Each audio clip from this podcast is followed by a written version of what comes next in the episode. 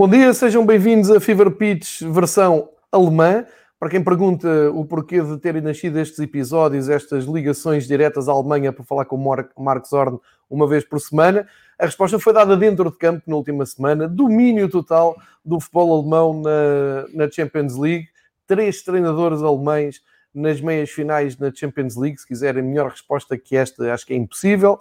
Um, equipas que o Marcos, ao longo das últimas semanas, veio mostrando as suas fraquezas e as suas forças, mais forças que fraquezas. Surpresa total do Leipzig, acho que ninguém estava à espera uh, desse, desse apuramento. E, entretanto, mais um alemão para a Liga Portuguesa, uh, mais especificamente para o Benfica. O Luca Valschmidt já foi apresentado oficialmente uh, pelo Benfica e, portanto, vamos andar um pouco por estes temas. Antes de mais nada, agradecer a presença do Marcos desde a Alemanha, dar-lhe os bons dias, Marcos. Grande semana de futebol alemão. Imagino que por aí na Alemanha a imprensa uh, ande bem inchada de, de, orgulho. Olá, João. Eu agradeço a possibilidade, o privilégio de estar mais uma vez aqui contigo.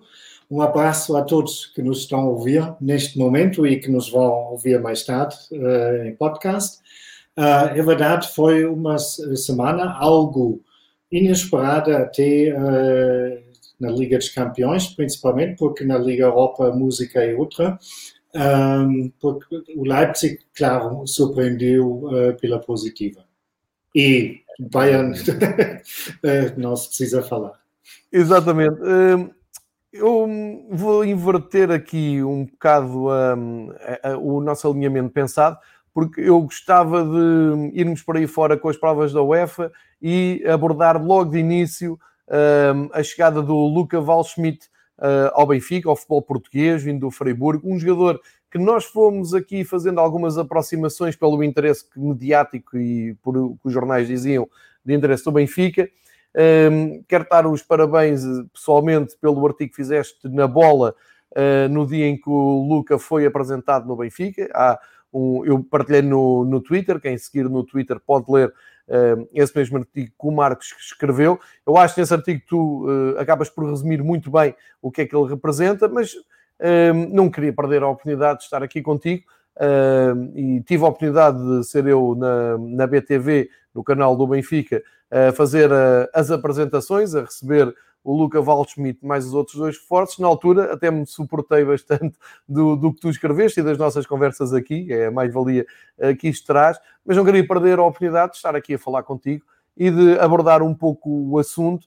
Um, e vou agarrar um, um bocado naquela tua ideia que acho que é a mais feliz, que é esta escada do Luca Waldschmidt ao Benfica, uh, ficam todos a ganhar. Ficou a ganhar o Freiburg, fez um bom, um, um bom negócio, fica a ganhar a seleção alemã porque vê um jogador que se calhar não poderia evoluir tanto, ou pelo menos num nível uh, competitivo tão interessante como no Benfica, em que vai lutar por títulos. Fica a ganhar o Benfica que junta ao um, Julian Weigl outro internacional alemão e, e, fica a ganhar também Jorge Jesus. Tem ali um jogador de, que eu acho com as características que ele atualmente gosta, um Jorge Jesus que gosta agora de avançados mais móveis, que venham mais jogar atrás. Portanto, agarrando nesta tua base, que acho que é muito feliz, que é todos ficam a ganhar, um, no que é que pode aqui correr mal? Será a adaptação? Será uh, uma desmotivação pela Liga Portuguesa estar uns furos abaixo da Liga Alemã? Ou achas que o ambiente do Benfica, a competitividade, até dentro do próprio plantel Benfica, que se está a desenhar muito forte, muito competitivo, uh, pode realmente levar o Luca Walschmidt para o outro patamar, sendo que eu aqui disse que o cartão de visita tinha sido aquele gol pelo Hamburgo, por razões subjetivas, uh, e que já, já tinha o prazer de o conhecer dessa altura. Eu, pessoalmente, acho que é uma ótima compra. Acho que o, tanto o Weigl como o Val vão uh, crescer imenso na, na, vigência da equipa técnica de Jorge Jesus, uh, e acho que vai ser uma mais-valia para o nosso campeonato. Gostava de, de ver a tua opinião mais pausada, sem o stress de escrever na, na bola. E eu, mais uma vez, estou os parabéns de teres uma ótima escolha pelo, pelo jornal. E como é que tu estás a ver esta evolução? É mesmo uma, uma aposta que vencedora? Pode aqui falhar por um ou outro motivo? Pode ser até uma aposta para o Euro 2020 que se joga em 2021? Conta-nos tudo, Marcos. Olha, é uma aposta vencedora, no meu ver, mas obviamente sempre tem riscos. Uh, não há transferência que não tenha isso. Uh, o risco, começamos pela negativa, uh, O risco, obviamente, é, primeiro, que o Luca Waldschmidt, na época passada, teve alguns, alguns problemas com lesões. Isso, obviamente, uh, interessa que não vai uh, continuar assim. Um, não estou muito preocupado, sinceramente, acerca disso, porque ele, ele tem 24 anos e cada jogador tem uh, uma fase menos boa no ano. e não, digamos, foram lesões que lhe tiraram meses e meses fora da competição. Um, para o Luca, certeza absoluta, uma, um peso na, no balanço uh, para se decidir a favor do Benfica foi a possibilidade, apesar da relativa fraqueza da Liga NOS, de poder jogar nos palcos europeus e se tudo correr bem, de preferência, obviamente, na Liga dos Campeões, porque ele um, não chegou à seleção A da Alemanha há muito tempo. Dos, dos, últimos quatro jogos que a Alemanha fez, ele participou em três. Um perdeu o último, nomeadamente por causa de uma lesão, mas teve nos três jogos. Exatamente. Um, ele, uh, nos três uh, jogos antes estava sempre em campo, uma vez no, desde os 90, duas vezes como suplente. Um, mas obviamente para ganhar um lugar mesmo uh, na, na, no 11 ou no, no, no, plantel, digamos, do Joachim Löw, uh, ele precisa se mostrar e precisa de experiência também nos palcos europeus. Por isso estou convencido que isto é, pesou muito uh, no pensamento do, do Luca Waldschmidt. E para o Benfica, como tu já disseste, acho que não há mais nada a acrescentar, um jogador móvel que consegue jogar atrás das linhas, que é exatamente uh, da, da, da, linha da frente mesmo, um, que partindo, uh, partindo do princípio que vai, o Benfica vai um, continuar com o Vinícius na frente e talvez até vai ter mais uma contratação, contratação de renome, um, que seria um papel ideal para o Waldschmidt, que faz com toda a cautela, devida cautela, um bocado de João Félix de há dois anos. Ah, exatamente. Isso é não querendo entrar em comparações e, e eu tentei fugir ao máximo nisso na emissão uh, da BTV, não querendo de todo entrar em comparações, uh, queria sublinhar muito esse, esse aspecto que é um, ehm, a, primeira passagem de Jorge Jesus pelo Benfica fica marcada por uh, uma aposta clara em dois avançados, uh, sempre à volta ali dos dois avançados, simplificando as coisas num 4-4-2 em que forte presença na área, mas eram dois avançados características diferentes desta nova versão de Jorge Jesus. Eu acho que ele uh, foi, foi se adaptando um, ao futebol por onde passou, tanto pelo Sporting como na Arábia, como depois, uh, principalmente no Flamengo. E hoje em dia o futebol do Jorge Jesus tem muito mais a ver com um avançado deste estilo Luca Waldschmidt do que propriamente com o estilo do Oscar Cardoso, um belíssimo, um dos meus, dos meus ídolos de sempre uh, no Benfica. Mas é curiosa essa, essa avaliação porque dá-me ideia que hoje o futebol é do, de Jorge Jesus é mais móvel, é menos posicional no, quando em organização ofensiva, ou seja, vai à procura de mais passos, mais jogadores a procurarem eh, vir atrás, desequilíbrios, aparecerem de fase finalizadora. E o, o Val Schmidt tem uma coisa que espero bem que se confirme aqui no Benfica, que tem uma coisa que há muito tempo que falta no plantel Benfica, que é tem remate fácil, pé esquerdo fabuloso, remate fácil, principalmente fora da área, que é uma característica que eu gosto muito do futebol alemão, que sempre gostei, acho que eh, por muito que evolua o futebol alemão, acho que há sempre ali essa característica bem presente, um jogador ehm, que, que, seja, que tenha um pontapé mais certeiro, tenta sempre, em qualquer equipa da Bundesliga, tu vês sempre isso por semana, um remate fora da área bem colocado, pode até não dar gol, mas eu, eu diria, sem querer exagerar, que se calhar desde o Talisca, que o Benfica não tem um jogador que procure rematar fora da área. E acho que o Val Schmidt pode trazer isso, além de trazer uma experiência que aqui é desprezada, eh, que as pessoas olham, se calhar a maior parte dos adeptos olham e dizem pá, ele veio do Freiburg, do Freiburg não, não, é, não, não, não são campainhas quando falas do nome, só que nós já falámos aqui várias vezes do campeonato alemão, de, de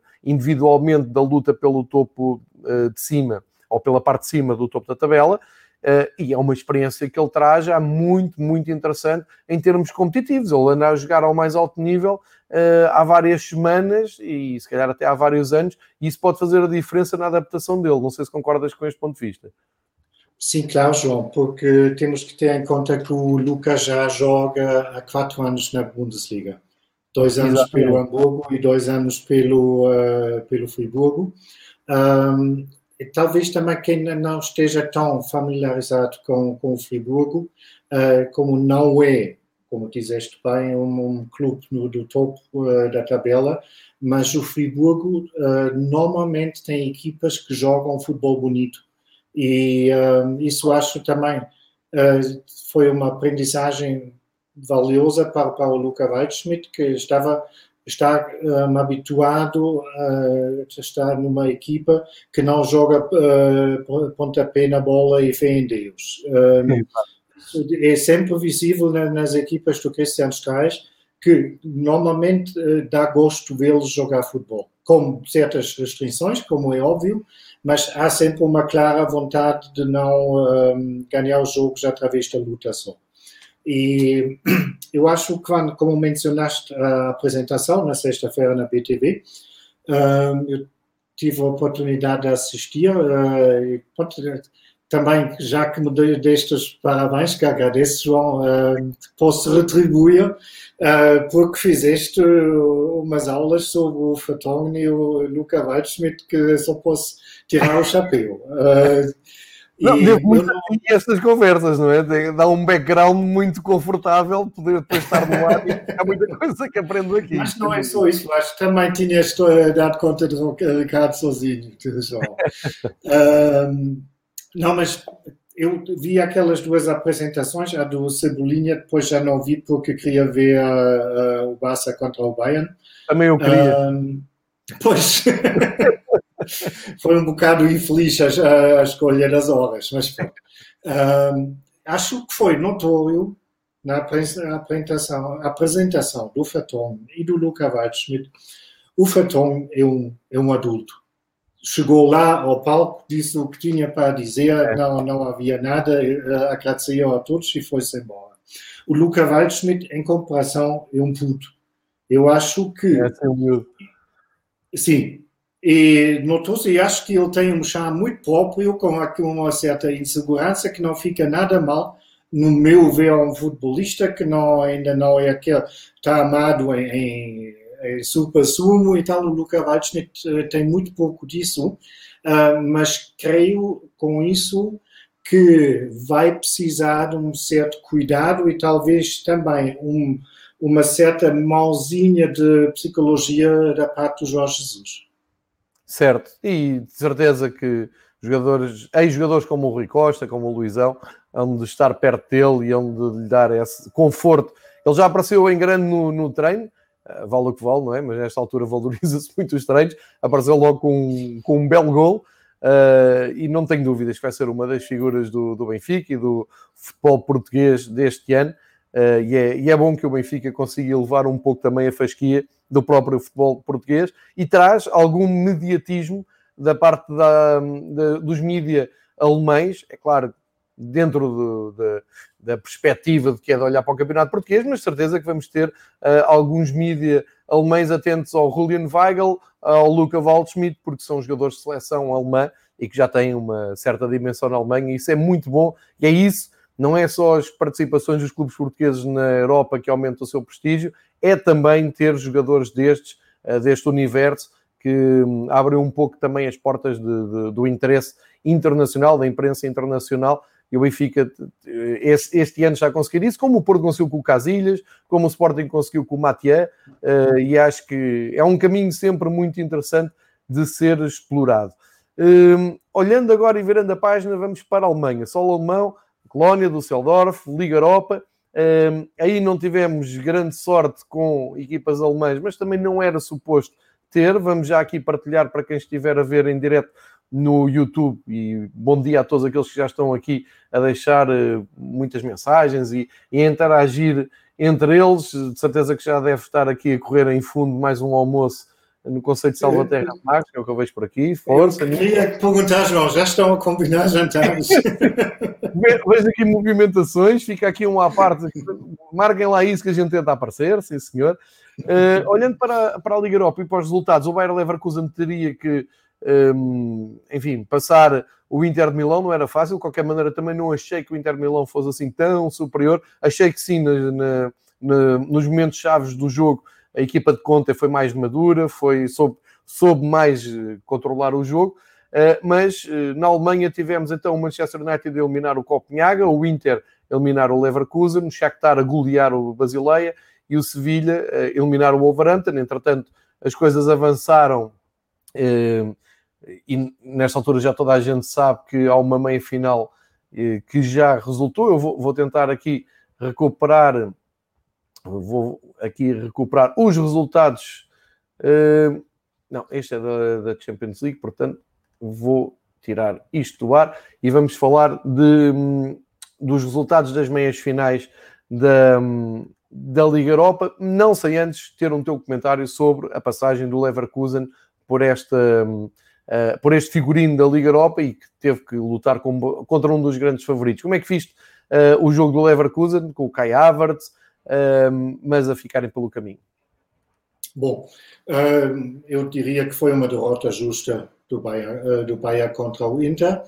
Um, ficou mais uma vez provado que o Leverkusen não consegue se superar em grandes jogos uh, e sem isso um, um Real Madrid ou um Bayern de Munique talvez pode ganhar um jogo ou até um título, mas o Leverkusen não, porque falta classe individual e tu precisas um um dia ou um, um esforço coletivo uh, fora de série para levar vencido uma, um adversário como o Inter e um, isso o Leverkusen simplesmente não, não uh, foi capaz. Eu acho que o resultado 2 a 1 justifica-se uh, sem margem para dúvida.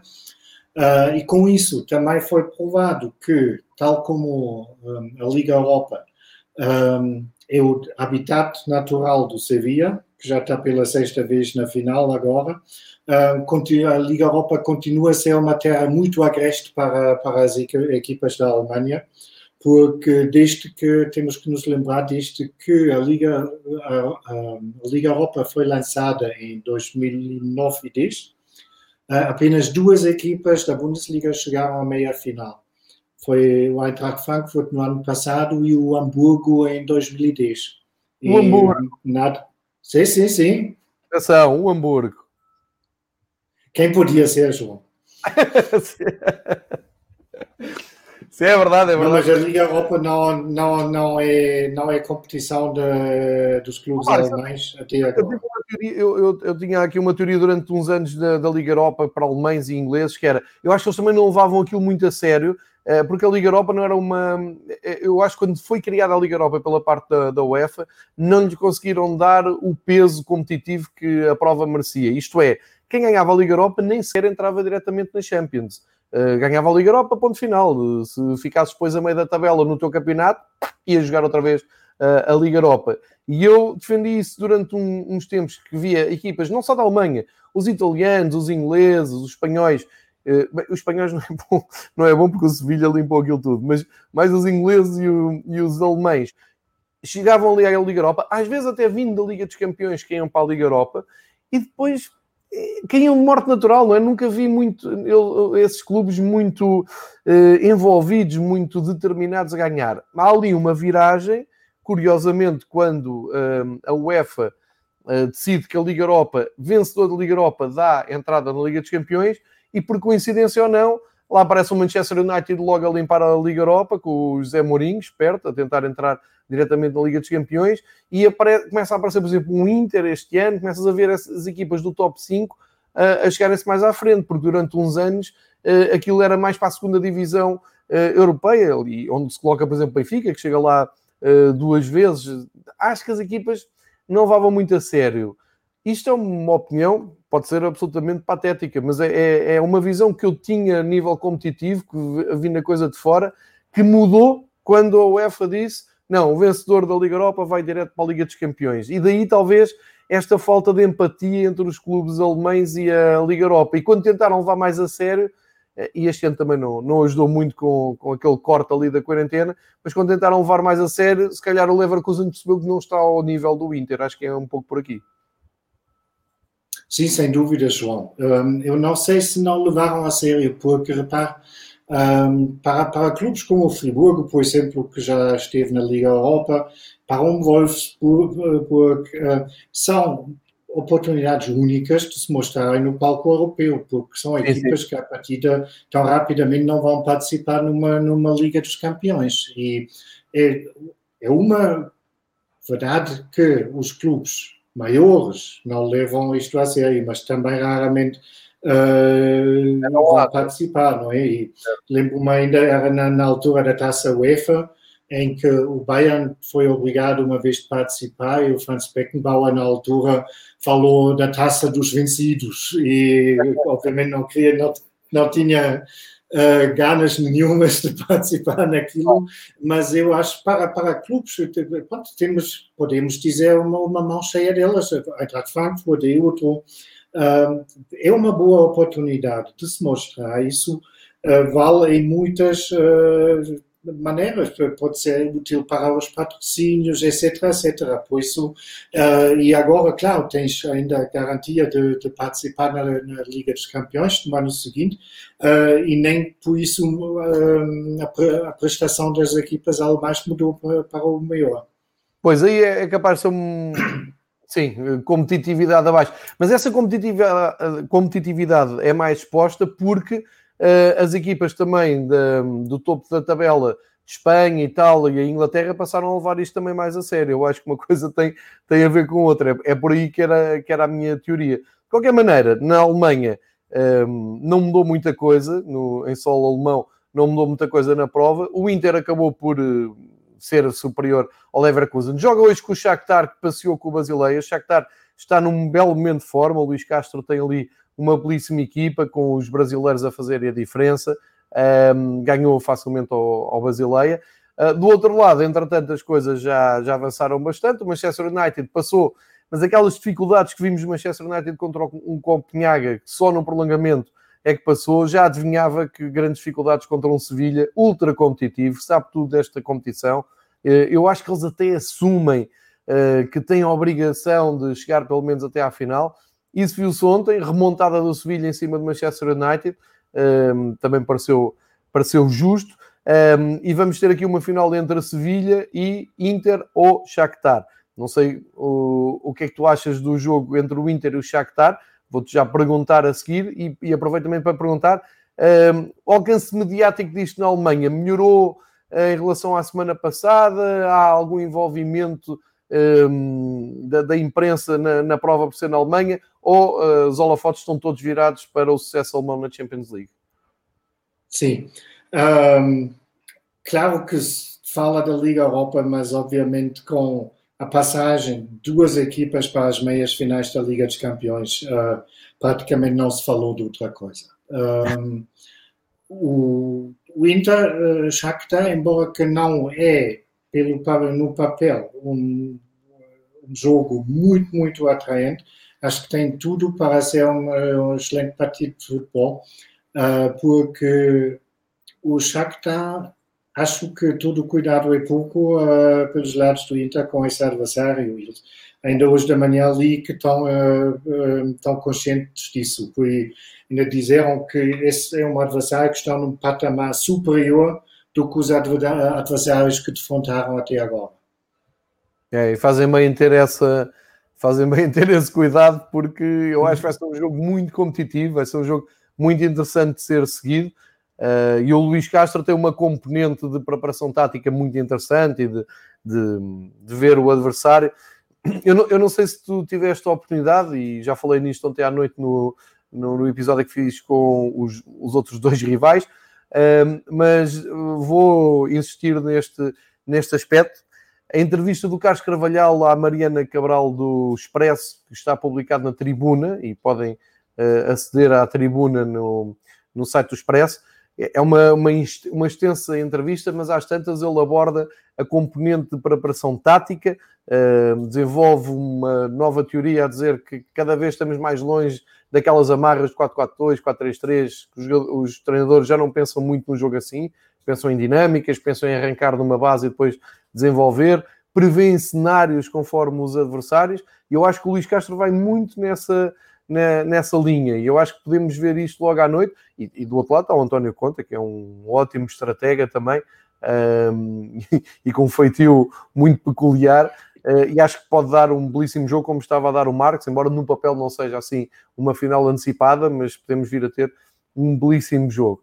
Ora, vistas as coisas na, na Liga Europa, vamos passar então para uh, o prato forte da, da UEFA, para a prova que decorre em Lisboa e que a UEFA detém uh, todo aquele carinho. e vamos olhar já aqui para umas imagens históricas o marcador da luz habituado a goleadas, não é? A coisa do ano tinha um 10-0 bonito com o Nacional e desta vez um 8-2.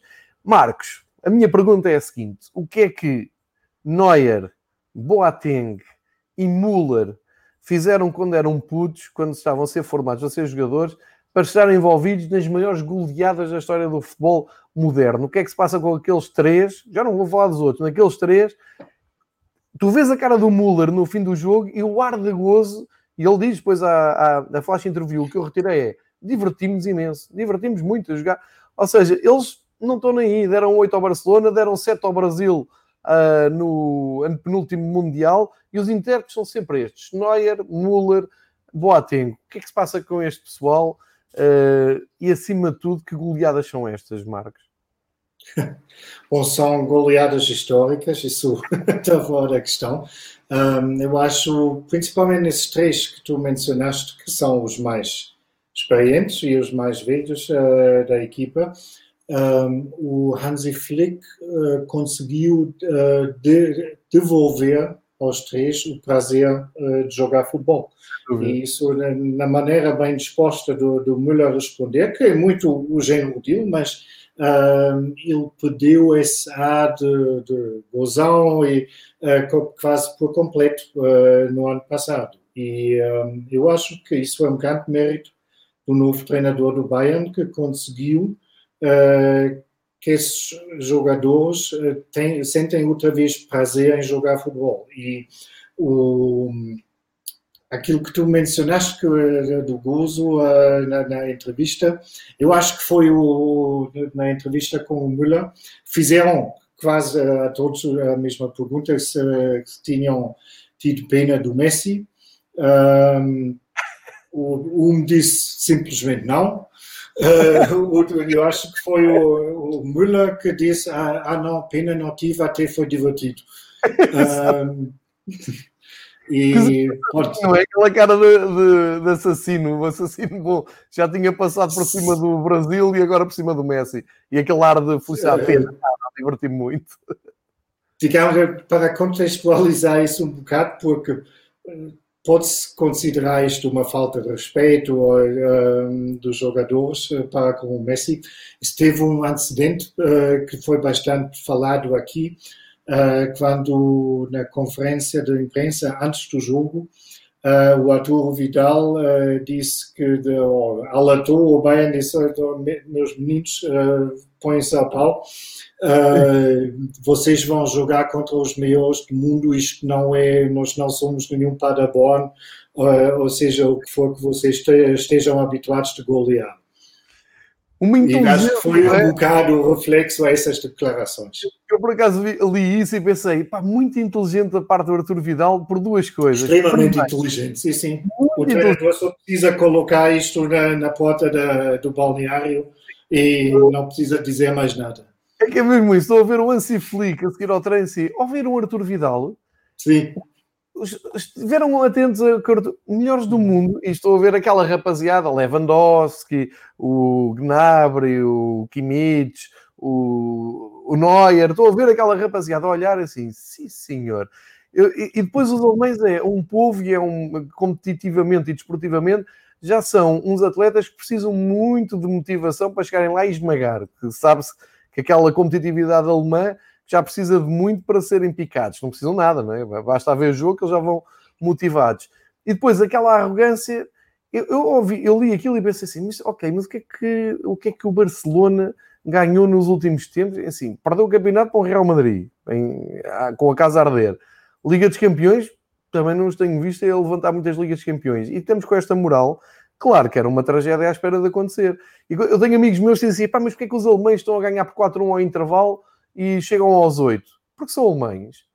Porque para eles, eles não há. É que os brasileiros, os portugueses, eh, até um pouco os espanhóis, os italianos, epá, com 4-1 aquilo na segunda parte ia ser um espetáculo de cabritos e a chamada cueca por baixo do, do maior craque e tal. Os alemães só vêm baliza. Eh, eu vi uma coisa incrível que foi a, a poucos minutos do fim. Uh, jogadores do Bayern desesperados porque houve, perderam uma bola num lançamento lateral uh, e um passo mal feito para a área que foi cortado à última hora e podia ter dado mais um gol. São alemães, portanto, é pá, não, quando se vai jogar contra um Bayern, não se pode dizer tenham cuidado e vão jogar contra a minha. Não, não. A malta tem a dizer, nós já perdemos, vamos tentar perder por poucos, que é para ver se os amansam.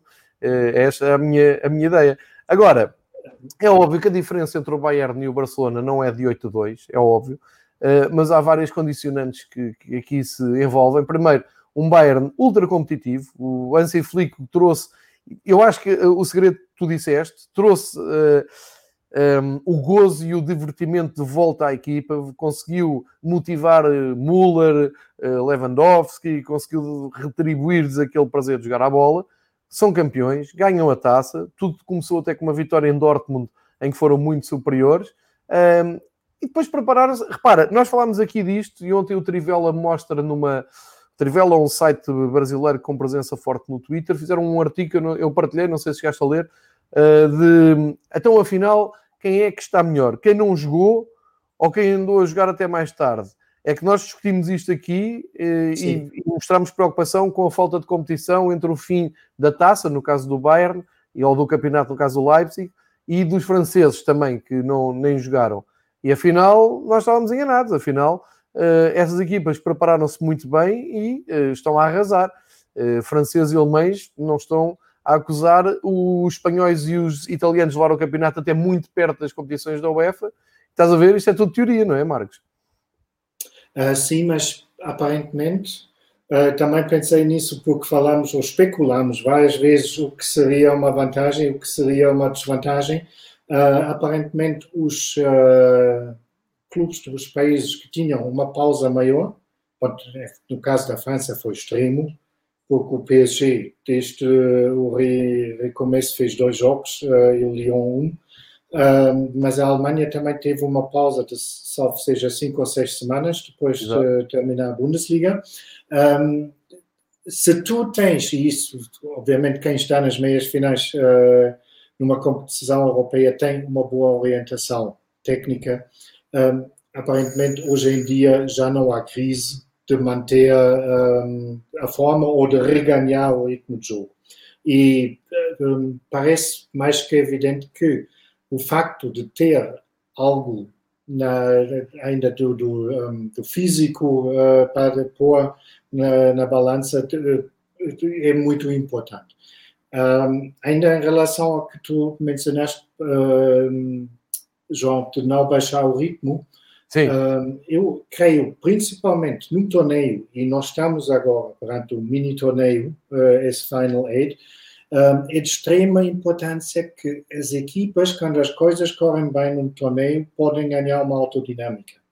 E Exato. é um, um, erro muito grande uh, de aprender o ritmo numa segunda parte, uh, porque pensas que isto já está ganho. E acho que a ideia é mesmo, não tem nada a ver dizer, pá, vamos humilhar os tipos ou qualquer coisa, mas é mesmo dizer-nos, a máquina tem que continuar a todo o gás, porque só assim tu, tu entras naquele espírito e naquele entusiasmo de dizer, pá, uh, esse torneio vai ser nosso. Tal e qual, é uma demonstração de força, concordo em absoluto com o que tu dizes. Olhando para o jogo do Leipzig, grande surpresa. Eh, aqui a grande surpresa foram os números do, do Bayern. Uh, Perguntaram-me até antes do jogo Barcelona-Bayern. Eu achava que o Bayern ia ganhar, apesar do Messi poder sempre resolver aquilo, mas por, pelo coletivo, pelo que joga, Bayern era favorito e confirmou, nunca pensei por estes números.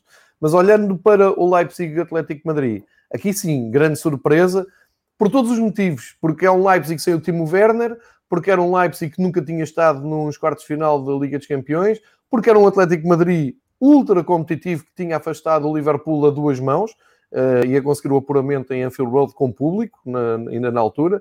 O Atlético Madrid do Simeone, que parece estar talhado para este tipo de competição e até para este tipo de formato, e de repente o Leipzig ganha. Um, ehm, tive muita pena por causa do João Félix, porque entrou, ainda abanou com o jogo e mostrou a sua qualidade, mas uh, achei que o futebol ficou a ganhar muito com esta vitória do, do Leipzig, com este uh, triunfo, porque foi a única equipa que tentou ganhar, foi a única equipa que trouxe alguma coisa positiva ao jogo. E atenção, eu respeito imenso o Simeone e acho que há várias maneiras de ganhar no futebol e não, não tenho nada aquela, aquela postura, porque irrita-me muito também quando cai em cima do Simeone, depois de, da eliminatória com o Liverpool terem toda a gente elogiada e feito lousa, dizer sim senhor, só assim é que se pode eliminar o Liverpool. Epá, sejam coerentes se serve para eliminar o Liverpool com aquele futebol, se perdem assim com o Leipzig, o, a ideia é a mesma, o, o, pensamento, a filosofia é a mesma, há que respeitar. Não gosto, não, não gosto daquele futebol, não é a minha maneira de ver futebol, não, mas quando é eficiente e quando funciona é muito elogiável. Para mim, é uma das maneiras que há para ganhar. Não é a minha preferida, mas respeito imenso. quando perdem, eh, não sinto um gozo especial para ser contra o Simeone e contra aquela maneira eh, de, de, de, se ganhar, porque não estás a ser coerente, por exemplo, quando o Real Madrid empata a final de Lisboa com o Atlético Madrid, final da Champions, quase toda a gente lamentou imenso. E o Simeone ia ser campeão europeu com este futebol. Não, não era um futebol espetacular, era este. Iam ganhar um zero e acabaram por perder 4-1 porque deixaram o Real Madrid dar a volta. Eu gosto sempre de fazer estes parênteses, porque irrita-me muito quando se cai em cima de uma ideia de jogo, de um treinador, de tudo parece que está tudo errado os mesmos que o andaram a elogiar quando ele uh, eliminou o Liverpool. Feito este parênteses, e desculpa este desabafo, uh, é a grande surpresa deste quarto final, é realmente a vitória do Leipzig. É verdade. Um, parece que o Julian Nagelsmann teve a lição bem estudada, como se pode uh, enfrentar esse Atlético de Madrid que acabaste por descrever. Um, eu acho um adepto neutro sempre gosta de ver mais uma equipa que joga mais eh, futebol. Isso está fora da questão. Um, o que eu não entendo bem mas, um, no, na estratégia do Simeone é que, no fundo, aquilo que ele pratica uh, é um futebol de uma equipa pequena. Uh, isso serviu perfeitamente uh, no início do tempo dele em Madrid, em que lutou com armas, com muito menos armas contra um Real Madrid ou contra, contra um Barcelona, e, e, obteve resultados impressionantes com isso. só que, no entanto, o Simeone tem outras armas. E não é só o João Félix, mas obviamente também é o João Félix Ehm, e às vezes não, não, não compreendo porque não, não consigo uh, utilizar essas armas de uma, de uma melhor forma. Verdade. Uh, quanto, quanto, ao futebol do, do Leipzig, uh, quando o João Félix empatou o jogo, eu pensei que, que as coisas podiam uh, correr mal, mas eu acho que ali o que é a tal mentalidade ganhadora, a tal mentalidade de não ter medo de tentar vencer, de ir com as suas ideias, e nisso o futebol do Nagelsmann é muito entusiasmante, porque eles insistem na mesma maneira, mesmo sem Timo Werner, não é? Porque se nós formos práticos, olhamos para, as, para, os dois conjuntos e aquilo individualmente, o Leipzig nunca podia ser superior ao Atlético de Madrid, muito menos sem o, o Timo Werner. Mas a verdade é que ganhou a ideia, não é? Ganhou a, a dinâmica, Sim. prevaleceu a vontade de ganhar. E ele praticamente, o Leipzig conseguiu ganhar sem avançado, porque verdade seja dita que o Paulsen quase não esteve em campo e quando, quando tocou na bola não, não saíram grandes coisas. Uh, e o Chico, salvo erro, só, só entrou perto do fim do jogo porque ele era o avançado natural a seguir do Timo Werner, mas esteve lesionado durante bastante tempo. É verdade. Um belíssimo jogador, já, já agora. Um, e agora, olhando para estas meias finais, não, já agora a tua opinião sobre um, o PSG e a Atalanta. Jogo apaixonante, a Atalanta quase sempre no, no, no limite, a ganhar, Europa toda entusiasmada porque o Colosso PSG ia ganhar.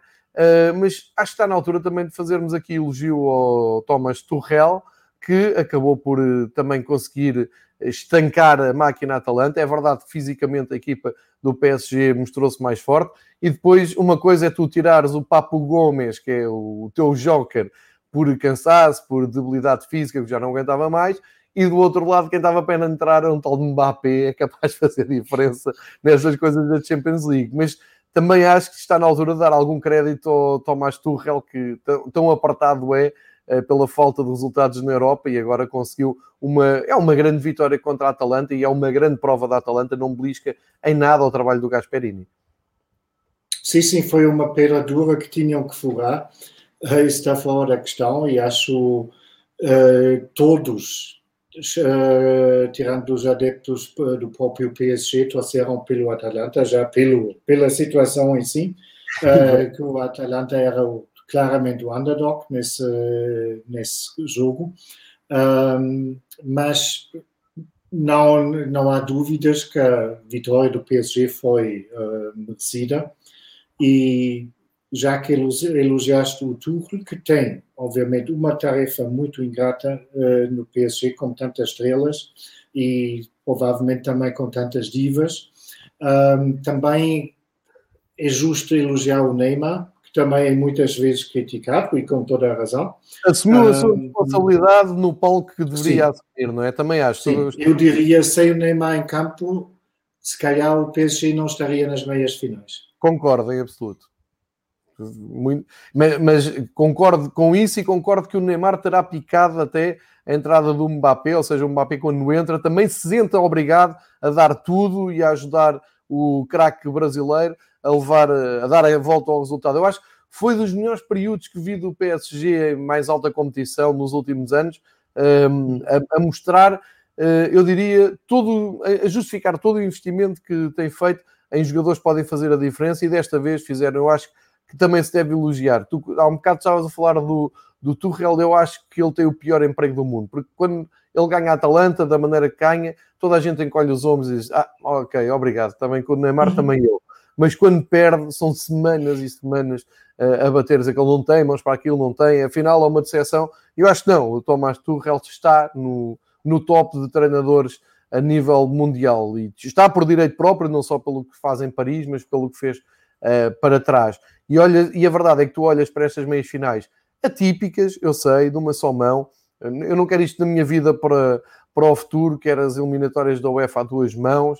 Uh, mas está a saber muito bem esta fase final de um só jogo, porque está a ser propício a, a mostrar que realmente as equipas uh, menos apetrechadas podem surpreender aqueles que são favoritos. Aconteceu com o Lyon, o único jogo que também não abordámos assim de uma maneira mais detalhada, mas aconteceu no Lyon City e dá estas meias finais. temos o Bayern com o Lyon, temos o Leipzig com o PSG como é que tu vês a presença dos três treinadores alemães nas meias finais o que é que prevês uh, para a final? Uh, sendo que aqui posso abrir um parênteses, já que o Patrick do Futebol Tático, que escreve no Twitter em francês, lançou aqui um desafio e amanhã, muito provavelmente, vamos ter um episódio especial dedicado a estas meias finais, em confronto o Marcos com o Patrick e eu moderar aqui numa cimeira de futebol uh, alemão e francês. Depois dou mais uh, pormenores nas redes sociais, no Twitter, mas fica aqui uh, levantada essa possibilidade. Marcos, tu da Alemanha, como é que vês estas meias finais da Champions?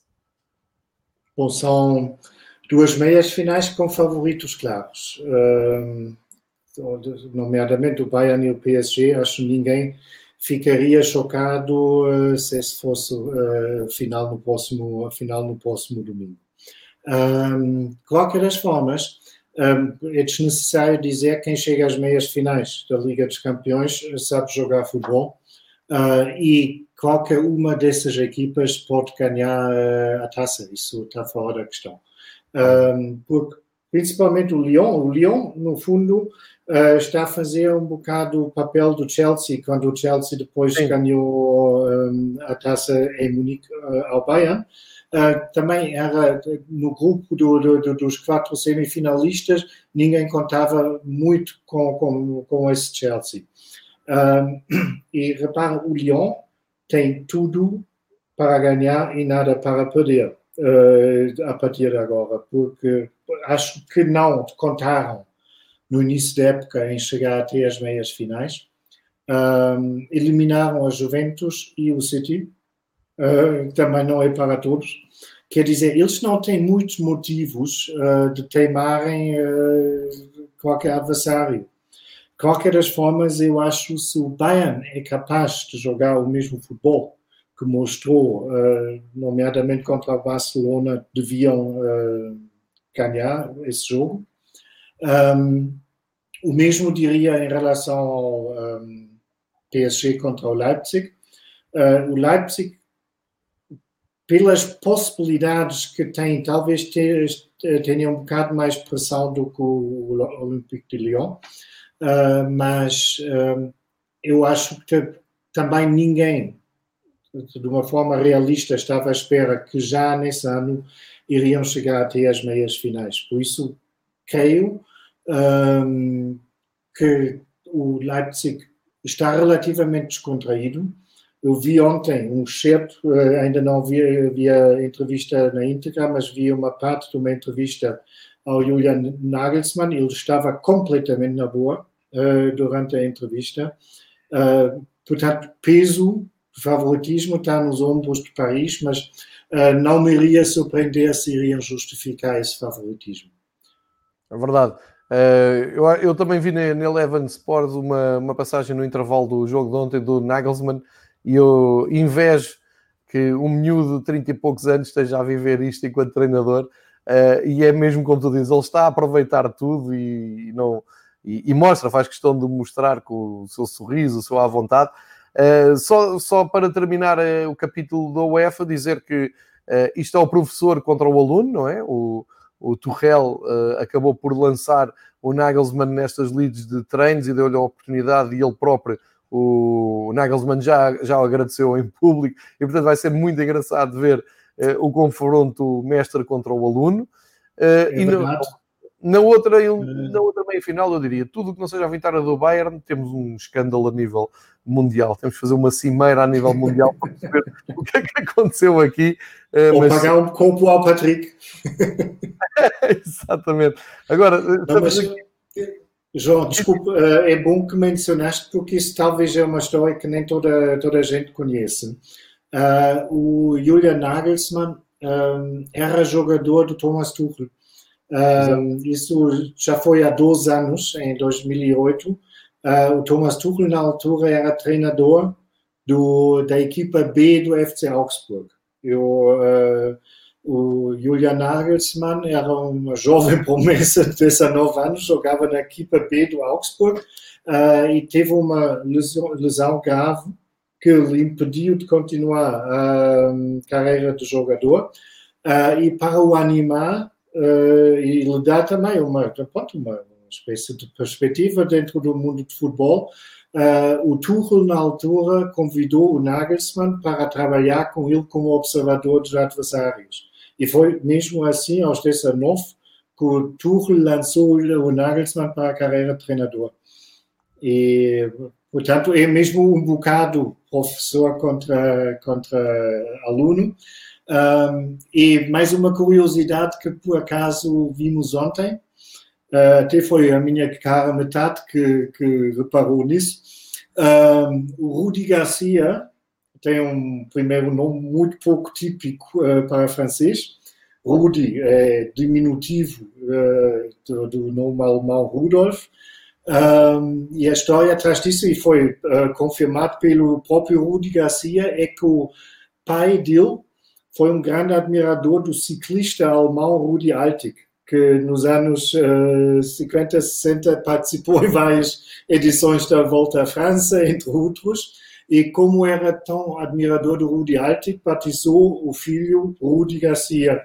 E o próprio Rudi Garcia, em, em tom de brincadeira, disse que, sou, que era um pouco da alemão. Portanto, temos três e meio treinadores alemães. o, o, futebol tático uh, do Patrick, ele, ele, comentou aqui, eu acho que ele está a ver. Patrick, já aprendeste aqui qualquer coisa? Ele já me confidenciou que não é o maior fã do Rudi Garcia, mas já ficaste aqui a saber qualquer coisa sobre o primeiro nome do Rudi. Eu, quando ouço falar em Rudi, lembro-me sempre Rudi Voller, grande claro. alemão. mas o, o Rudi Voller, tá, estás-me a querer dizer que ele não é Rudi, é Rodolfo. Rudolf, sim. Era Rodolfo. É como, como o José e Zé, era Rudolf e Rudi. ok, ok. É, é, por isso é que fazemos estas viagens à segunda-feira, é para aprendermos. Só por isso.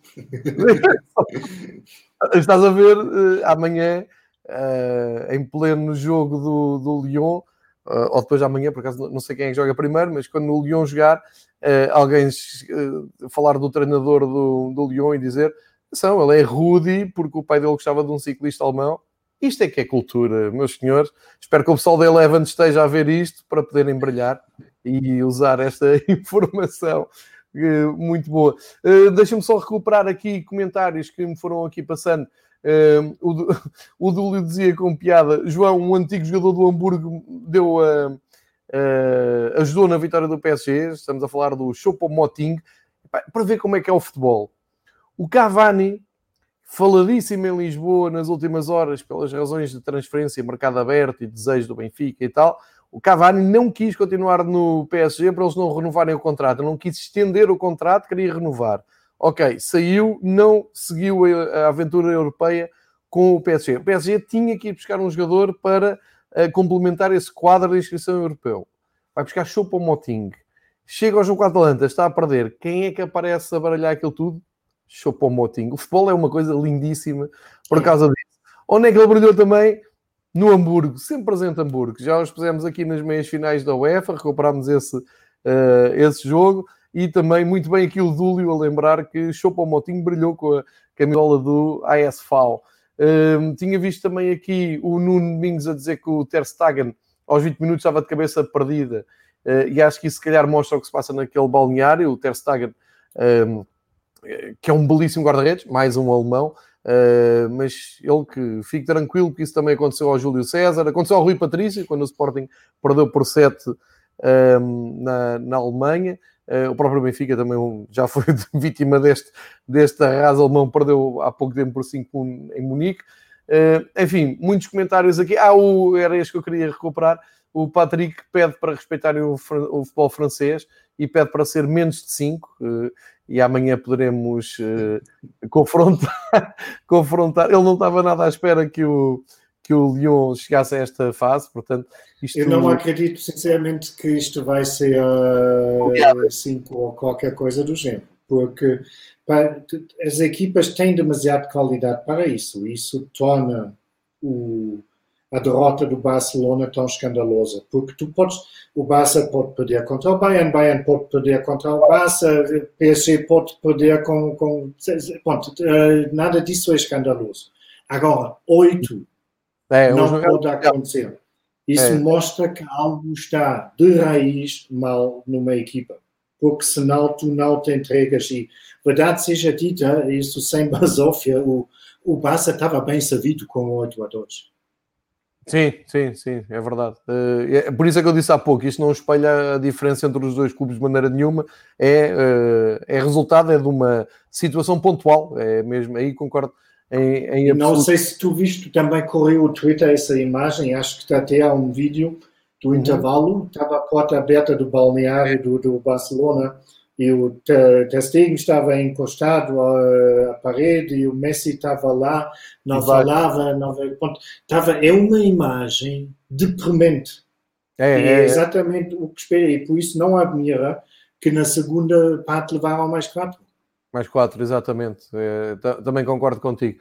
Vamos ver o que é que o Barça faz à vida. Vamos ter o João, o João Queiroz em breve aqui a explicar-nos o que é que pode acontecer no, no Barcelona, mas aquilo não está fácil.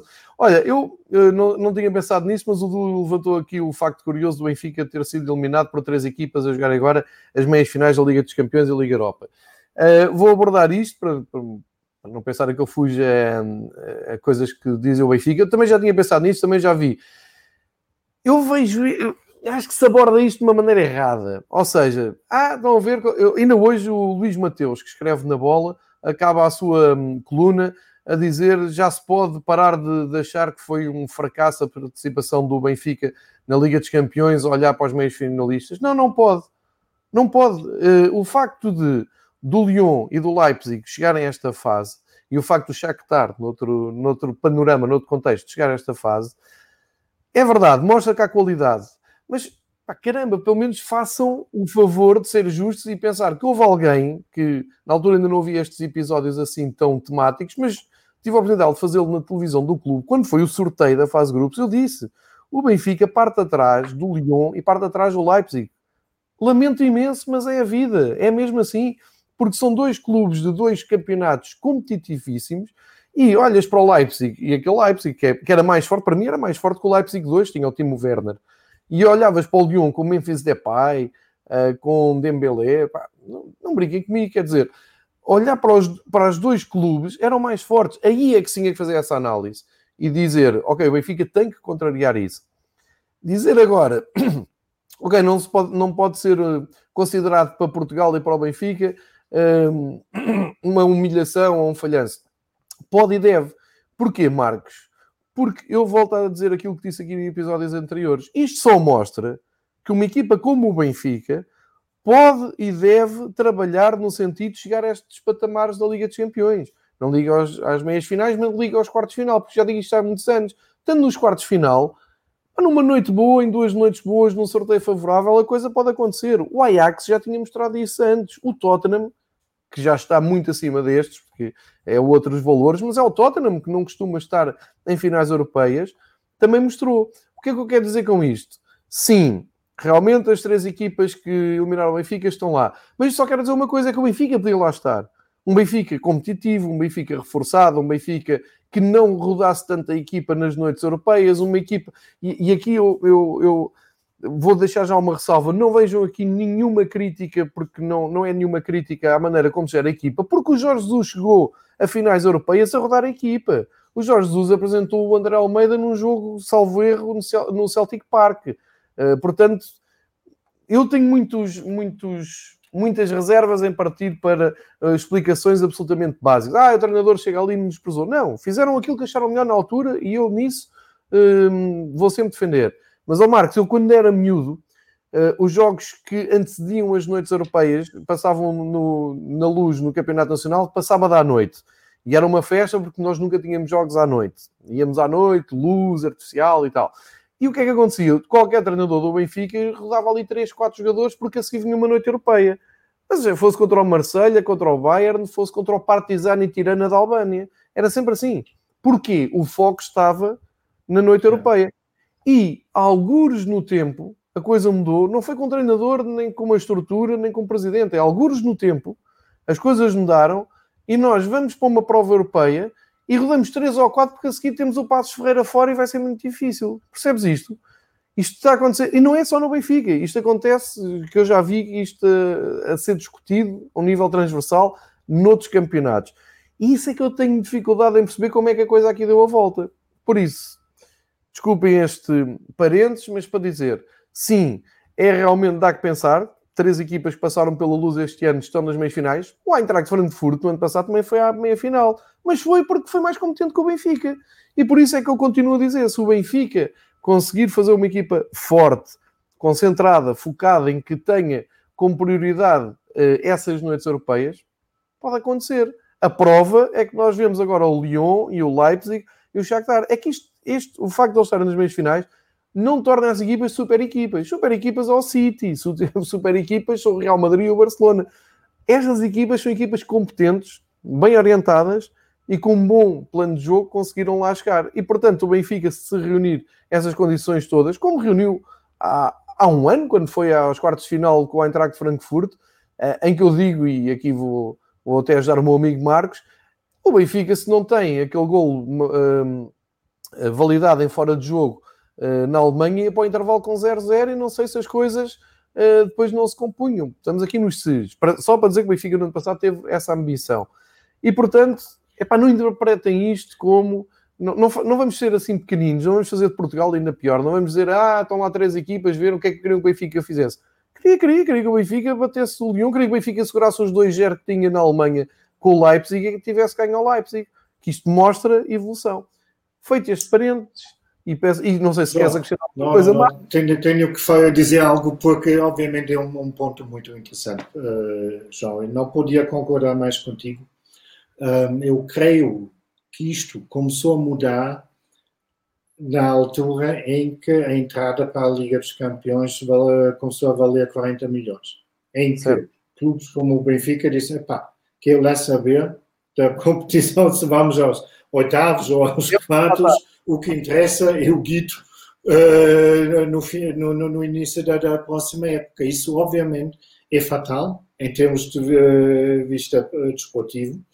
Um, o Benfica, quem diz Benfica pode dizer Porto, pode dizer outros clubes, tem obrigação de fazerem uma figura digna nas competições europeias. Isso não quer dizer de maneira nenhuma que tem que chegar às meias finais, que tem que ganhar a taça, nada disso. Porque isso depende de muitos fatores. Tu podes ser eliminado nos oitavos de finais uh, e podes ter feito uma bela campanha. Isso aconteceu ao Bayern de Munique no ano passado.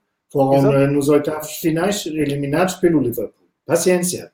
Agora, zero pontos na fase dos grupos um, e, sinceramente, aquele exemplo que tu mencionaste, os quartos de finais uh, em Frankfurt, foi para mim, ainda hoje fico chateado uh, quando tu pensas claro. nesse jogo, porque o Benfica foi claramente a melhor equipa. Eles dominaram o Frankfurt ao seu belo prazer na primeira mão em Lisboa, só pecaram por terem ganho apenas por 4 a 2. Podiam ter ganho por 5 a 1 ou mesmo 6 a 1 o, o diz isso. Em Frankfurt, na segunda mão, eles jogaram com a equipa C. E deu o que deu. Tu notas que ainda hoje me consigo irritar com isso, porque nunca era tão fácil carimbar a passagem para a meia-final como contra aquele Eintracht Frankfurt. E isso não tem nada a ver que não, não morro de amores pelo Frankfurt, mas quando tu olhas para as equipas no seu, na sua máxima força, a comparação é ridícula. E mesmo assim fomos capazes de sermos eliminados. É verdade, verdade. Eu, eu, eu volto sempre a isto. É, nem quero melindrar ninguém, nem, nem quero entrar em, em, conflito com ninguém, mas eu tenho na, na minha vida de, de, estádio, tinha essa ideia. Jogos para o campeonato antes das provas europeias, fosse contra quem fosse, sábado à uhum. noite, quarta-feira era sagrada prova da UEFA, e o Benfica rodava ali dois, três jogadores, quatro, às vezes a coisa até podia realmente correr mal. Uh, mas chegava ali o dia da competição europeia, estava estádio cheio, estava tudo. E isto mudou, e, e, não mudou agora, não mudou esta época, nem na última, nem, nem há 10, mudou. Uh, esta conjuntura mudou, perdeu-se o brilho das provas europeias e agora até há esta tendência, epá, que me irrita um bocado, sem dúvida, de epá, vamos jogar, que chatice, não é? Temos jogo agora da Liga dos Campeões e a seguir temos que ir a Tondela, pá. Tondela Sim. vai. Não, pá, nós temos que ir a. a... Eu, estive, eu estive nos dois jogos uh, de Benfica contra o Frankfurt no estádio. Uh, o contraste não podia ter sido maior. Na, na luz estavam 40 mil. Tal e qual. Pois é que uh, é, Marcos, é que é isso mesmo. E em Frankfurt foi a loucura. Ó oh, Marcos, ainda bem que diz isso, porque muitas vezes a gente também centra-se ou nas equipas técnicas, ou na, nas estruturas do futebol, ou nas presidências do, do, do, clube, do Benfica ou de outra qualquer.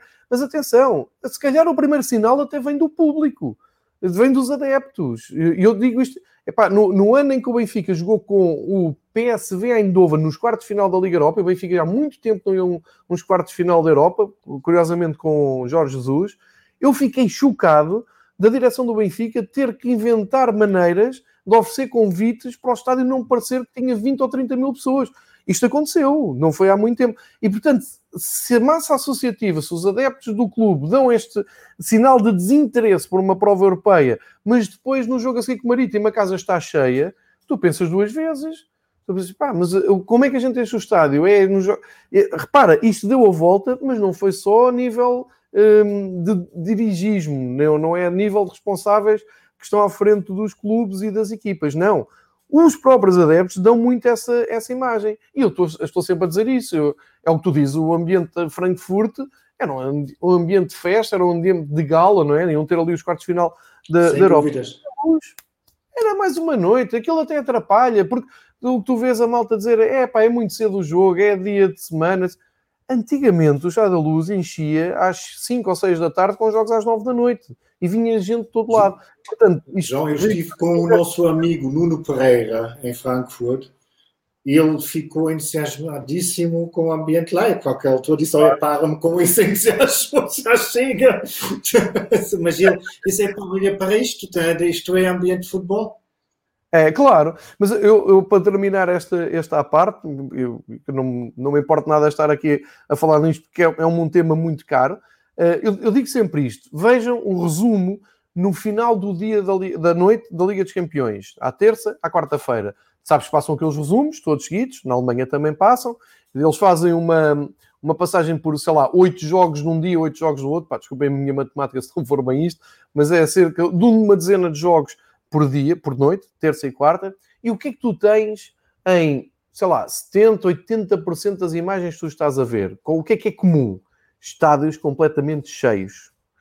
Quando passa ao Estádio da Luz, onde é que estão as pessoas? Porquê que não enche? Porquê que um Benfica Dinamo de Kiev, um Benfica uh, Zenit, um Benfica Lyon, um Benfica... Porquê que não, porquê que não enche? E, e depois parte-se para mil e uma discussões económicas, sociais, o que quiserem. Eu vi o estádio do Copenhaga, o estádio do Nápoles, todos os estádios que passaram estão cheios. Percebes onde é que eu quero chegar? Tu percebes que para os adeptos dos clubes europeus, não só do top 5, mas todos os clubes europeus, é para a Estrela Vermelha foi à Liga dos Campeões e aquilo foi uma loucura. E aqui perdeu-se, perdeu-se o encanto, não, não, não sei explicar. Portanto, quando se diz, ah, há falta de exigência, não, mas também há falta de exigência na altura da aparecer e de encher o estádio.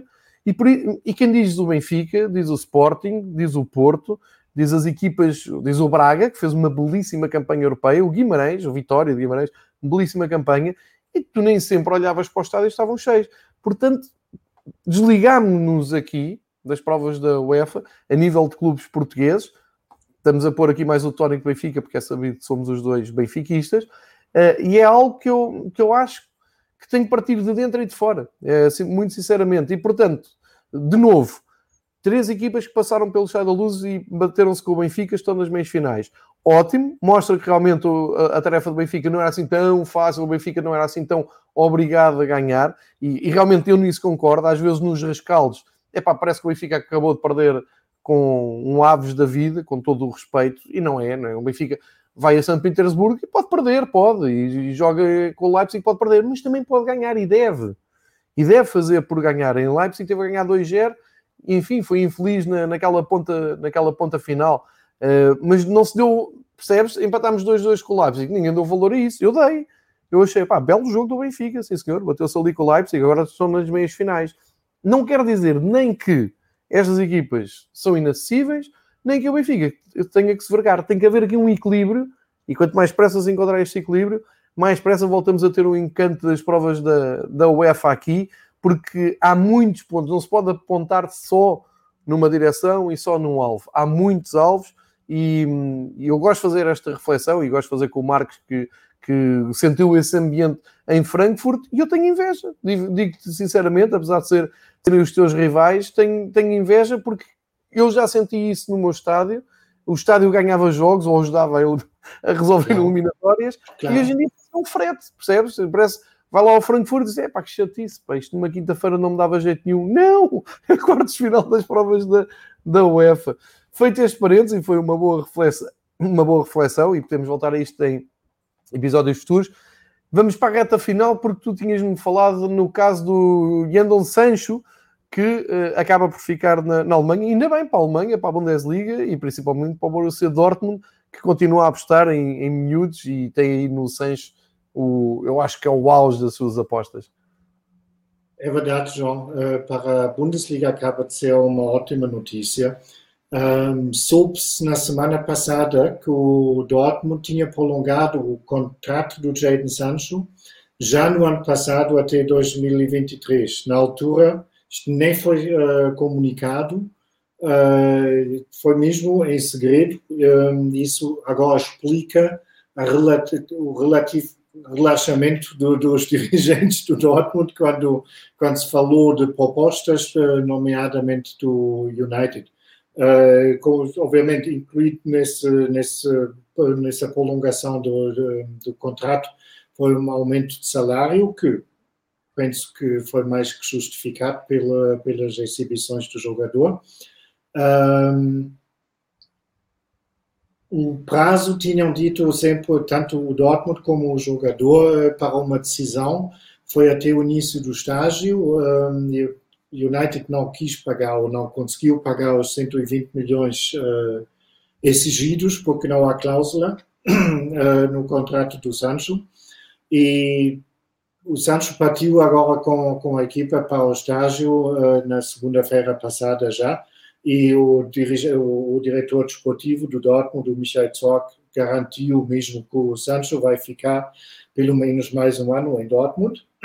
Portanto, boa notícia para o Dortmund, boa notícia para, para a Bundesliga um, e acontecer com isso, desde ontem existe um, circula um, um forte rumor que o empréstimo do Ranier, uh, do Real Madrid, uh, para o Dortmund está iminente. O Ranier é um brasileiro, meio campo, 18 anos, que foi contratado pelo Real Madrid no inverno por 30 milhões de euros ao Flamengo, mas joga desde então na equipa B do Real Madrid, porque, o que nem, nem, nem sempre é mau, não é? Quando tem um bocado uh, cuidado com os jovens e não os tentam é queimar logo. mas já na semana passada nós tínhamos falado que o, o Dortmund cada vez é reconhecido como um dos maiores clubes para desenvolver jovens promessas e se calhar isso agora pesa mesmo também no, na decisão, eh, caso que se confirma, do Real Madrid, eh, de emprestar o Ranier ao Dortmund e até se fala de um empréstimo de dois anos logo a partida. Um, isso, obviamente, o Dortmund, já mencionaste uh, o Sancho, o Holland, no momento que tem 20, não se precisa falar, tem o Giovanni Reina com 17 anos, tem o Jude Bellingham com 17 anos e também tem o Mukoko que tem 15 anos apenas e que foi também é, agora. Está-te a perguntar se achas que ele fica no plantel do Dortmund, precisamente. Eu não consigo imaginar. Diz? 15. Eu não consigo imaginar. Ah, ficar no, no plantel uh, principal? Principal é, é muito cedo, ele tem 15. 15 anos, sim. Tem que fazer o seu trajeto, não é? Não, não vale talvez, talvez no final da época. Volta, é? Há um wipe. Talvez já. caso. Sim, sim, caso que ele uh, está bem em Dortmund, talvez no final da época, nos últimos jogos, entrar uns 10 minutos, ou... É. mas não consigo imaginar que vão pôr um puto com 15 anos a jogar. Uh, inclusive, isso tenho apontado ainda o próprio Lucien Favre, já, já confirmou que há aquela tentativa de empréstimo do Ranier e ele disse que nós estamos como na escola, temos que ter muita paciência com os putos. Exatamente, é verdade. pode, pode queimar ali etapas. De resto, o Dortmund já está a todo o gás a treinar e a fazer jogos particulares. Ainda ontem Sim. a Sport TV portuguesa estava a dar um jogo particular do Borussia Dortmund. Portanto, na Alemanha também já se prepara o, o regresso à Bundesliga. Entretanto, um, decorre agora, ficam a faltar um, dois, quatro, cinco, seis jogos para se saber quem é que ganha um, a Liga Europa e também a Liga dos Campeões, com domínio alemão, como vimos na Champions League. Um, tudo falado, tudo dito. Fomos do Val Schmidt à Liga Europa, da Liga Europa à Liga dos Campeões, fomos até ao Dortmund, tivemos aqui uns parênteses de reflexão sobre uh, outros temas relacionados com o que estávamos a falar. Uh, vou voltar aqui a lançar então o desafio. Amanhã fazemos aqui uma cimeira uh, alemã e francesa, uh, comigo a moderar, para lançarmos a meia final. Acho que é um momento histórico das meias finais da, da maior prova da UEFA. Franceses de um lado, alemães do outro. Se calhar vamos olhar com mais detalhe com o Patrick, com o Marcos, uh, um vive na Alemanha, outro vive em França, com as suas visões mais detalhadas dos, das quatro equipas presentes. E faço já aqui os votos para que se juntem e ponham as vossas questões, eu também vou pôr as minhas, mas não podemos perder esta oportunidade, temos aqui dois especialistas de futebol alemão, futebol francês, e é para isto que, serve também o canal do Fever Pitch. Marcos, muito obrigado por esta viagem mais uma vez, foi um prazer. Uh, ficámos a saber tudo sobre o primeiro nome de Rudi Garcia, não se esqueçam. Uh, portanto, no fundo, estamos aqui a dar grandes dicas ao pessoal da Eleven. Eleven Sports, façam os vossos trabalhos de casa e inspirem-se aqui no, no Marcos. queria terminar dizendo o seguinte: quando, quando perguntaram na, na, na sexta-feira, penso que foi na sexta-feira, eu partilhei o o texto do, do Marcos, partilhei-o porque eu pago a, a, assinatura do Jornal A Bola e acho que tenho o direito de partilhar uh, o que eu quiser, porque li, acho aquilo interessante, partilho e porque tenho realmente muito orgulho que a bola siga uh, estes trabalhos e não só. O Marcos também já esteve na BTV, também já esteve nos, nos projetos do Sérgio Ingrácia uh, e, portanto, tem essa visibilidade a partir de coisas absolutamente independentes e não lucrativas. E acho muito bem que uh, os grandes meios de comunicação, os que têm responsabilidades, sejam atentos e um, falem com o Marcos. Não sei se chegou a acontecer, mas também me falaram do Canal 11 para chegarem ao, ao teu contacto. Também uh, perguntaram se... Não, Sport TV. Mas do Canal 11, entretanto, também falaram. Na Sport TV também é. já falaste. Canal 11 também me perguntaram, depois não sei se avançou ou não, mas só para as pessoas também terem ideia que uh, aqui também funciona um pouco como uma base para, para uh, aprofundar um pouco mais aquilo que os canais têm mais responsabilidade, não podem ou não querem fazer, isso tanto faz. Portanto, Marcos, mais uma vez, parabéns também por esses contactos. O, ao Patrick, marcamos uh, encontro amanhã uh, e no resto da semana vamos acompanhar com todo o interesse os jogos da Liga Europa, Liga dos Campeões, estar atento à atualidade das transferências. Uh, quem estiver de férias, continuação de boas férias, quem regressar ao trabalho, força e coragem.